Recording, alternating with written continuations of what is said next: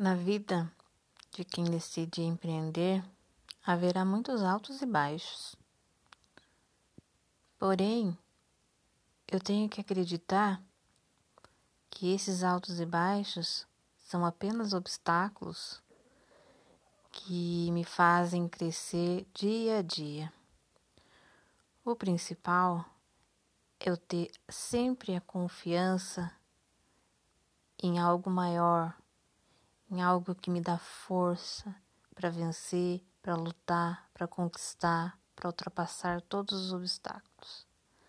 Acreditar sempre em Deus. Primeiro lugar. Em segundo lugar, eu tenho que acreditar sempre em mim, na minha força, na minha capacidade, na minha determinação ser resiliente o tempo todo, ser ter iniciativa, buscar, correr atrás e não desistir jamais. Esse é o verdadeiro motivo, é o verdadeiro empreendedor de sucesso. Se você quer ser um empreendedor de sucesso, primeiramente tenha Deus contigo. Segundo, tenha você mesmo do seu lado e corra atrás dos seus sonhos. O sucesso é para todos.